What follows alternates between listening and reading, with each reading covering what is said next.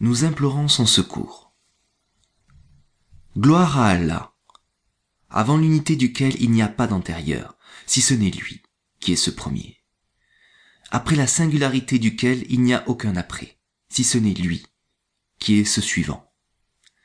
À propos de lui, il n'y a ni avant, ni après, ni haut, ni bas, ni près, ni loin, ni comment, ni quoi, ni où, ni état, ni succession d'instants, ni temps, ni espace, ni être.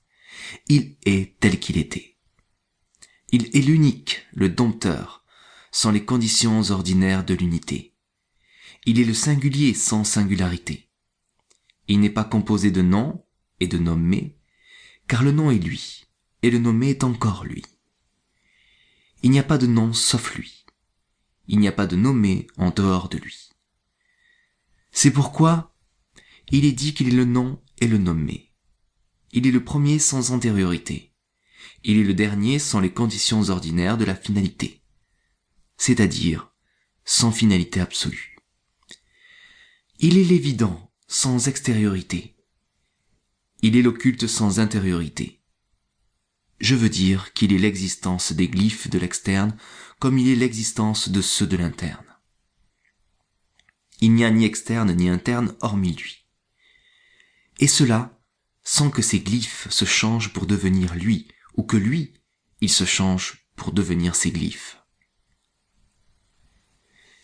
Il importe de bien comprendre cet arcane, de peur de tomber dans l'erreur de ceux qui croient aux incarnations de la divinité. Il ne se trouve pas dans quelque chose et aucune chose ne se trouve dans lui, par une entrée ou une sortie quelconque.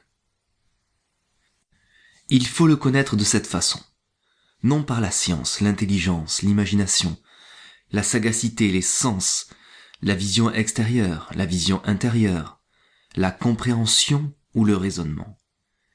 Personne ne peut le voir, sauf lui-même. Personne ne le saisit, sauf lui-même. Personne ne le connaît, sauf lui-même. Il se voit par lui-même, il se connaît par lui-même. Autre que lui ne peut le voir autre que lui ne peut le saisir. Son impénétrable voile est sa propre unicité. Autre que lui ne le dissimule pas. Son voile est son existence même. Il est voilé par son unicité d'une façon inexplicable. Autre que lui ne le voit pas.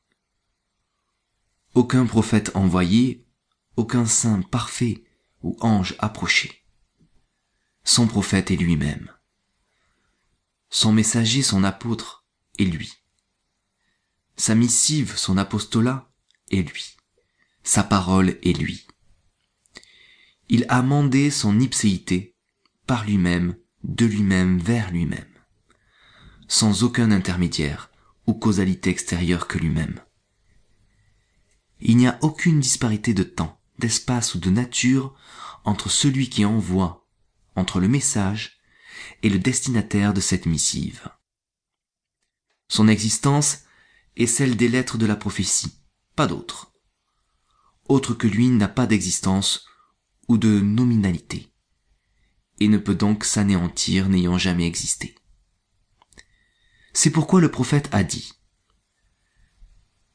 Celui qui connaît son âme, c'est-à-dire soi-même, connaît son Seigneur. Il dit encore, J'ai connu mon Seigneur par mon Seigneur. Le prophète d'Allah a voulu faire comprendre par ces mots que tu n'es pas toi, mais lui. Lui et non toi.